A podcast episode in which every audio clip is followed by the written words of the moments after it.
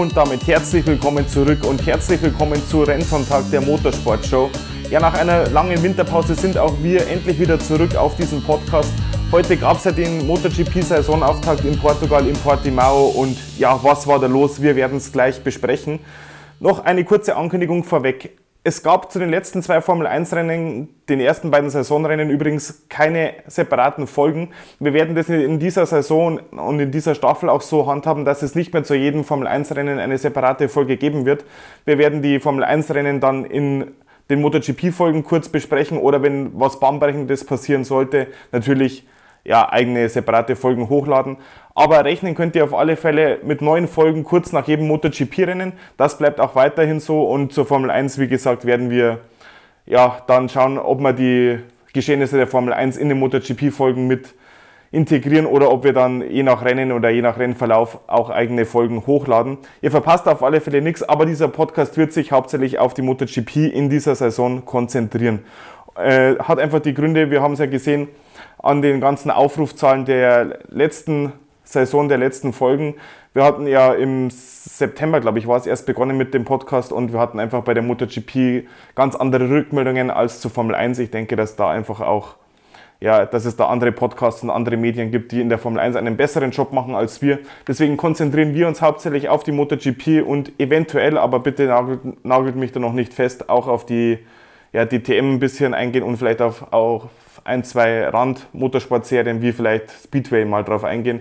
Müssen wir mal schauen. Aber hauptsächlich bleibt dieser Podcast natürlich ein Podcast der Königsklassen, der MotoGP und wie gesagt auch der Formel 1. Aber mit der Formel 1 nicht mehr mit separaten Folgen. Ja, wenn wir schon beim Thema Formel 1 sind, also es fanden ja schon zwei Rennen statt in dieser Saison in Bahrain und in Saudi-Arabien ja, was bleibt hängen? Ähm, Ferrari ist nicht wirklich auf der Höhe. Ich glaube, mit der WM haben die nichts zu tun, müssen wir abwarten. Es ist noch früh in der Saison, es sind auch noch viele Rennen, aber ich denke, mit der WM hat Ferrari nichts zu tun. Das wird wohl oder übel über Verstappen laufen. Mal schauen, was äh, sein Teamkollege Sergio Perez da noch reißen kann. Ja, sind wir schon bei Sergio Perez. Er hat ein Rennen gewonnen. Das zweite Rennen, nämlich in Saudi-Arabien, ging an Sergio Perez vor Max Verstappen. Das erste Rennen dann in umgekehrter Reihenfolge. Da hat Max Verstappen vor Sergio Perez gewonnen. Und überraschend vorne mit dabei die Aston Martin, speziell natürlich mit Fernando Alonso, der aufs Podium fahren konnte.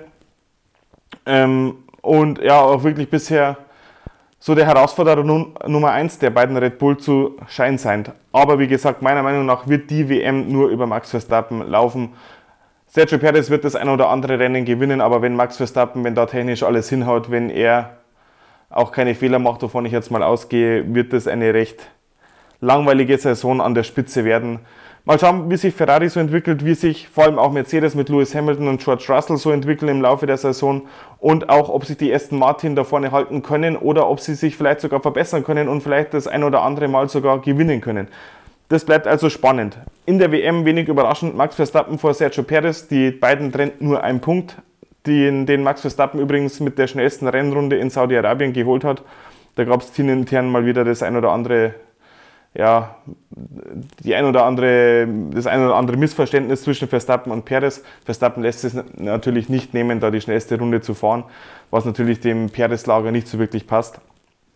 Aber sei es drum, es geht quasi mehr oder weniger punktgleich nach Australien. Nächsten Sonntag geht es da weiter und schauen wir mal, was sich daran so entwickelt. Fernando Alonso auf Platz 3 vor Carlos Sainz im Ferrari auf Platz 4 in der Gesamtwertung. Aber ich würde sagen, das war es jetzt erstmal mit der Formel 1. Heute fand ja, wie gesagt, der Saisonauftakt der MotoGP in Portimao statt. Und ich würde sagen, wir gehen auch direkt mal rein. Es gab einige Neuerungen in der MotoGP in diesem Jahr. Zum einen natürlich eine Änderung des Formats. Es wird jetzt am Samstag ein Sprintrennen mit halber Distanz und halber Punkte quasi gefahren. Ähm, das heißt, es gibt Punkte bis zum neunten Platz. Der Sieger bekommt zwölf Punkte. Das Rennen geht über die halbe Distanz des eigentlichen Rennens, also so circa 20 Minuten können wir uns da immer drauf einstellen. Im Fahrerfeld gibt es ein paar Neuigkeiten. Fangen wir mal an mit Yamaha. Hier hat sich nichts verändert. Fabio Quartararo, der Weltmeister von 21 an Seite von Franco Morbidelli. Bei Honda hat sich was geändert. Marc Marquez ist natürlich weiterhin die gesetzte Nummer 1 und der ging ja auch gleich von der Pole Position ins Sprintrennen und in das erste Rennen, aber dazu gleich mehr. Vor dem Weltmeister oder mit dem Weltmeister von 2020 fährt Marc Marquez nämlich bei Repsol Honda, nämlich mit äh, Joan Mir. Ja, bei die größte Veränderung gab es tatsächlich im Ducati-Werksteam. Der Weltmeister Francesco Banaya hat einen neuen Teamkollegen mit Enea Bastanini und da erwarten sich natürlich viele Fans ein großes Duell. Das aber schon vorweg, im Sprintrennen hat sich leider Enea Bastanini verletzt und muss das Hauptrennen auf alle Fälle mal aussetzen und auch nächste Woche in Argentinien wird Enea Bastanini leider nicht dabei sein. Also von daher schon mal Pecco konkurrenzlos im Ducati-Werksteam. Ja, sein letztjähriger Teamkollege Jack Miller fährt jetzt bei Red Bull KTM zusammen mit Brad Binder, der auch schon die letzten Jahre bei Red Bull gefahren ist. Und ja, Brad, äh, Jack Miller konnte sich auch schon ja, wohlfühlen auf der neuen KTM oder auf der KTM. Hat man im Sprintrennen gesehen und auch heute im Hauptrennen war er gut dabei, aber gleich dazu mehr. Aprilia unverändert mit Aleix Espargaro, Maverick Vinales. Bei Cressini Fabio Di Gianantonio, wie schon im letzten Jahr, zu, an Seite von Alex Marquez, der eben für Inea Bastianini zum Cressini Racing Team kommt. LCR Honda fährt mit Alex Rins und Taka Nakagami. Das neue Gasgas-Team mit Paul Espargaro und Augusto Fernandez. Ja, Paul Espargaro hat sich am Freitag schon verletzt und muss auch ja, ein paar Rennen aussetzen. Und da an dieser Stelle schon mal alles Gute. Das ist natürlich kein guter Saisonstart, aber bei diesem Crash, wer es gesehen hat, äh, kann sich, äh, da, da kann Paul froh sein, dass nicht noch mehr passiert ist, muss man knallhart so sagen. Ja, für das RNF Racing Team geht Miguel Oliveira und Raul Fernandes an den Start. Pramac Ducati unverändert mit Juan Sarko und Jorge Martin und das VR46 Muni Team unverändert mit Luca Marini und Marco Bezzecchi. So, so viel zu den Teams dieses Jahr. Ähm, ich denke, wir werden uns schnell daran gewöhnen. Ein paar bahnbrechende neue Teambesetzungen gibt es ja, wie gesagt, vor allem im Repsol Honda-Team und im Ducati-Team. Und ja, mal schauen, wie sich die Saison so entwickelt, wie sich die Teamkollegen so entwickeln oder welche Fahrer vielleicht sogar schon während der Saison ausgetauscht werden. Es bleibt spannend. Aber gehen wir mal rein ins erste ja, Sprintrennen überhaupt in der Geschichte der MotoGP. Das konnte nämlich Pecco Banaya souverän gewinnen. Auf Pole Position stand Marc Marquez und das ist auch eine Änderung oder eine Abweichung zu den Sprintrennen der Formel 1. Es gibt nämlich pro Wochenende nur ein Qualifying, das am Samstagvormittag gefahren wird und die Startaufstellung bestimmt oder das Ergebnis des Qualifyings bestimmt sowohl die Startaufstellung beim Sprintrennen als auch die Startaufstellung beim eigentlichen Hauptrennen. Ja, und so ging also, wie bereits gesagt, äh, Marc Marquez von der Pole Position ins erste Sprintrennen der Geschichte. Und ja, von der Action her war das wirklich sehr ansehnlich, was da geboten wurde. Es wurde ja schon befürchtet, dass die Fahrer im Sprintrennen nicht wirklich sehr aggressiv äh, an den Start gehen werden und das eher eine ja, langweiligere Bummelfahrt werden würde. Dem war allerdings nicht der Fall. Also es war wirklich einiges geboten von der Action her. Zwischendurch konnte sogar Jack Miller mal das Rennen anführen, der wirklich ja, Spaß gemacht hat und sich wirklich sichtlich wohlgefühlt hat.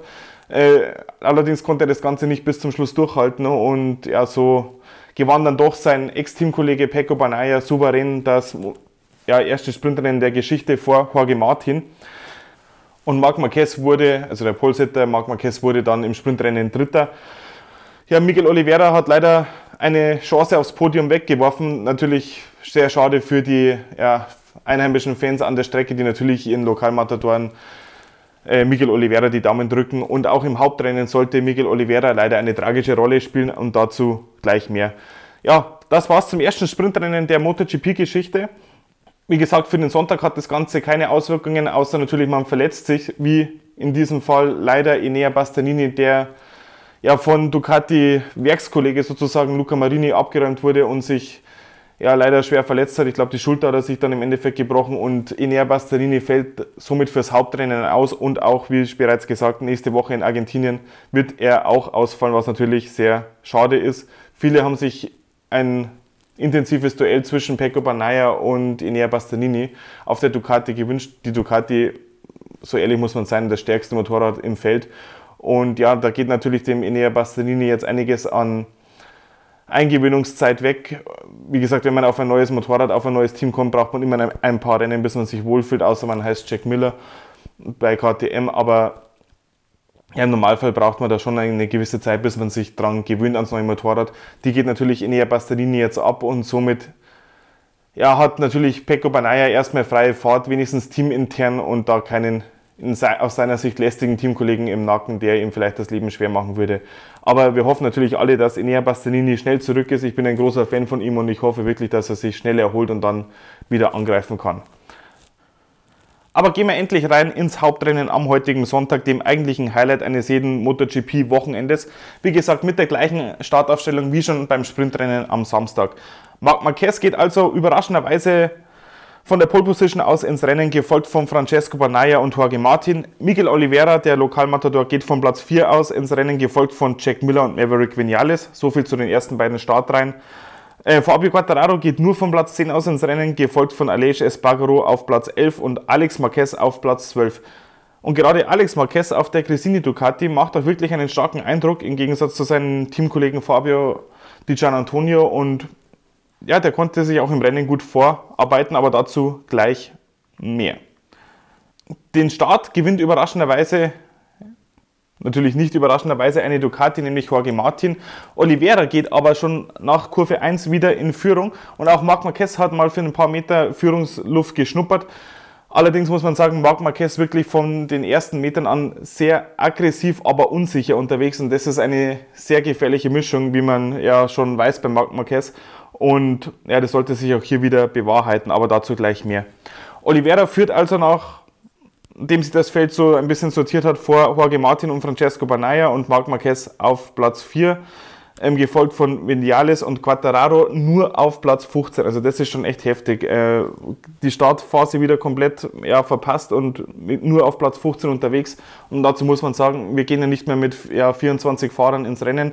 Die Suzukis gibt es nicht mehr. Es sind ein paar Fahrer verletzt mit Enea Bastanini und Paul Espargaro. Also da fallen schon ein paar Fahrer weg und Quadraro nach ein paar Metern nur auf Platz 15, das ist schon wirklich sehr ja, grenzwertig. Und bei Franco Morbidelli, seinen Teamkollegen, läuft es ja auch nicht viel besser. So, in Runde 2 geht Francesco Banaya dann vorbei an Lokalmatador Miguel Oliveira. Und ab zu diesem Zeitpunkt war eigentlich klar, dass Francesco Banaya das Rennen dominieren würde, wenn er keinen dummen Fehler machen würde. Ich nehme es vorweg, hat er natürlich nicht. Er hat das Rennen dann auch gewonnen. Ihr werdet es schon mitbekommen haben. Also Francesco Banaya ähnlich dominant wie im Sprintrennen, ähnlich kontrolliert.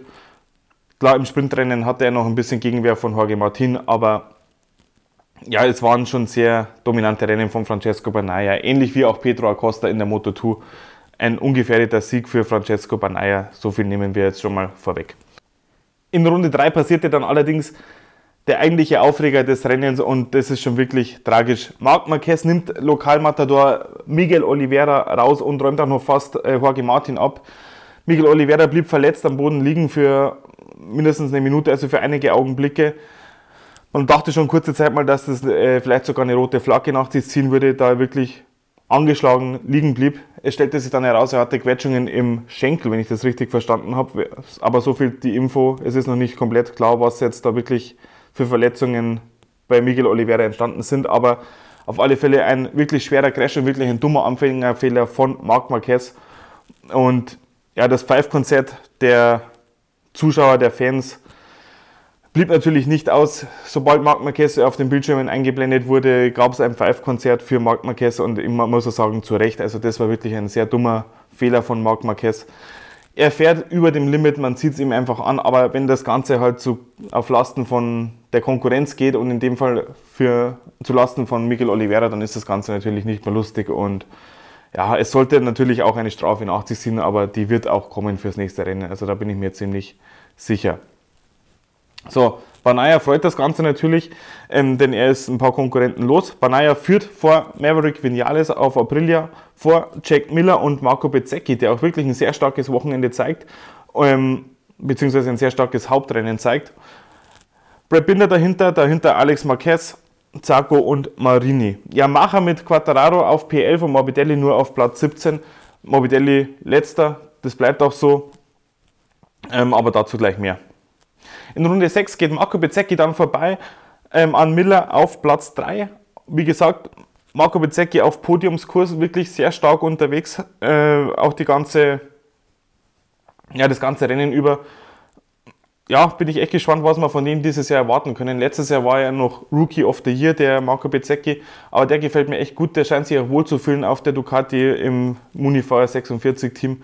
Und ja, von dem glaube ich, können wir schon noch das eine oder andere erwarten in diesem Jahr. Dahinter gibt es eine Kampfgruppe zwischen, zwischen ähm, Bezecchi Miller und Alex Marquez. Aleix Espargaro fährt auf Platz 9, Jorge Martin ja, mit einem defekten Motorrad ist zurückgefallen auf Platz 13. Ich nehme mal an, dass sein Motorrad nach dem Crash mit Marc Marquez mh, defekt war und er da nicht mehr wirklich mithalten konnte. So, ab Runde 10 zieht das Führungsduo um Francesco Banaya und Maverick Vinales dann das Tempo ein bisschen an und kann sich auch absetzen. Maverick Vinales eigentlich immer im Sicherheitsabstand hinter Francesco Banaya, also wie gesagt, der Sieg für Francesco Banaya eigentlich ungefährdet. Ja, und man muss auch sagen, ähm, Maverick Vinales auch sehr schlau, dass er da nicht, nichts riskiert, sondern einfach den zweiten Platz mehr oder weniger unkontrolliert ja, nach Hause fährt. Das sind wichtige Punkte für ihn, gerade wenn es auch bei seinem Teamkollegen Aleix Espargaro anscheinend dieses Wochenende nicht so zu laufen schien. Von daher alles richtig gemacht. So, aber dahinter gab es Kämpfe zwischen Miller und Alex Marquez um Platz 4. Das ging ein paar Mal hin und her, es passierte sonst nicht allzu viel. In Runde 20 gab es dann allerdings einen Crash von Jorge Martin, der ohne Fremdeinwirkung, ja, er wollte wahrscheinlich einfach zu viel und es war einfach sein Fehler.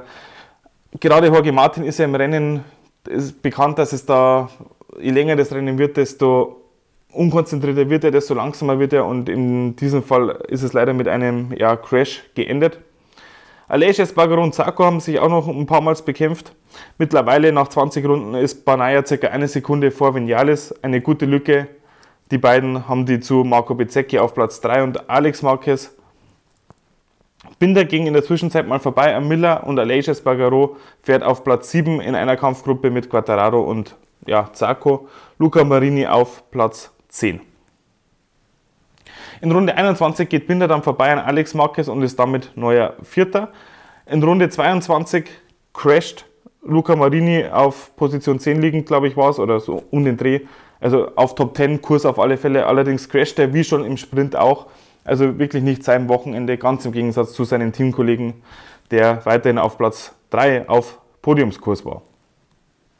So, durch den Crash von Luca Marini ist sein Kumpel oder sein VR 46 Range-Kollege Franco Morbidelli tatsächlich in den Punkten gelandet.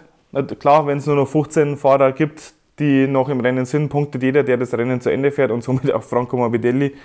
Freuen wir sich darüber wahrscheinlich eher nicht.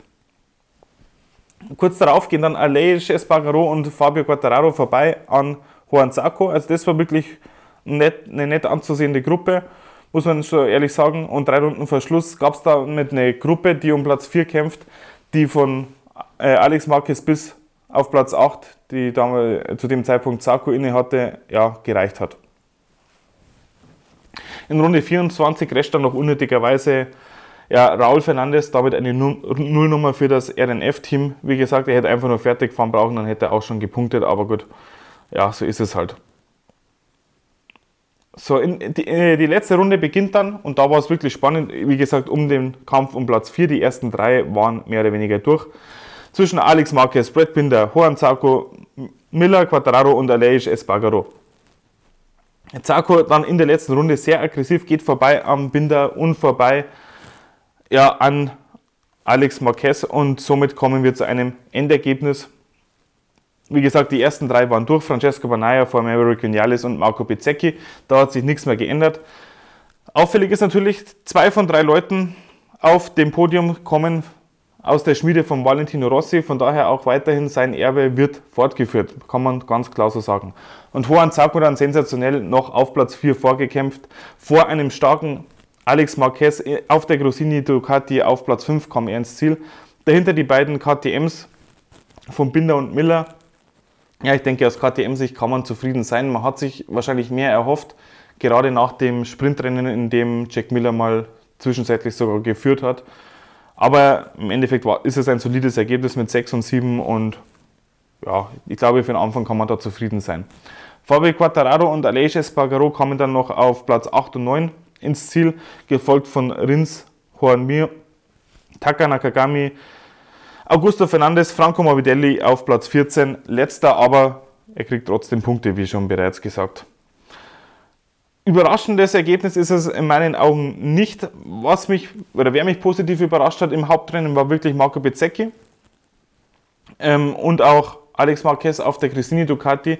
Sein erstes Rennen für Cristini und dann gleich auf ja, Platz 5, aber dass die Maschine gut läuft, das wissen wir vom letzten Jahr, in dem Enea Bastianini sogar Rennen gewinnen konnte auf eben jener Maschine. Von daher, ja, Francesco Banaya wird vermutlich, oder er ist auf alle Fälle nicht nur vermutlich, er ist auf alle Fälle der Top-Favorit auf den Titel. Jetzt müssen wir mal schauen, wann La Bestia endlich wieder fit wird.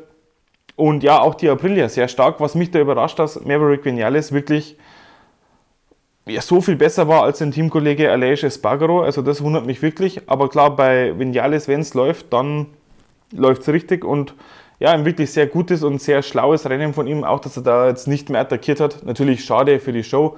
Aber im Endeffekt aus seiner Sicht wirklich gut gemacht und ein verdienter zweiter Platz. Und ich denke, damit kann man erstmal beruhigt in den Flieger nach Argentinien steigen. Argentinien ist ein gutes Stichwort. Da geht es nächste Woche nämlich schon weiter. Die Folge im Podcast wird dann wahrscheinlich erst am Montag erscheinen, einfach aufgrund der späten Startzeit. Aber ihr werdet natürlich wieder auf Rennsonntag informiert und wie gesagt, nächste Woche geht es dann auch schon mit der Formel 1 weiter. Ich habe es am Anfang der Folge schon angesprochen. Aber bis dahin haben wir erstmal einiges zu verdauen. Ich hoffe, dass die Fahrer, gerade Oliveira, sich nicht allzu schwer verletzt hat. Paul Espargaro wünscht man natürlich alles Gute und natürlich auch Enea Bastianini und dass die alle drei natürlich hoffentlich bald wieder fit am Start sind. Ja, das war's von unserer Seite. Eine recht lange Folge. Wie gesagt, so lange wird es in Zukunft eher nicht werden. Aber ich denke zum Saisonauftakt, der auch wirklich einiges zu bieten hatte, ja, kann man schon mal so eine lange Folge machen. In diesem Sinne, alles Gute und wir hören uns nächste Woche zum nächsten Rennen. Bis dahin, ciao.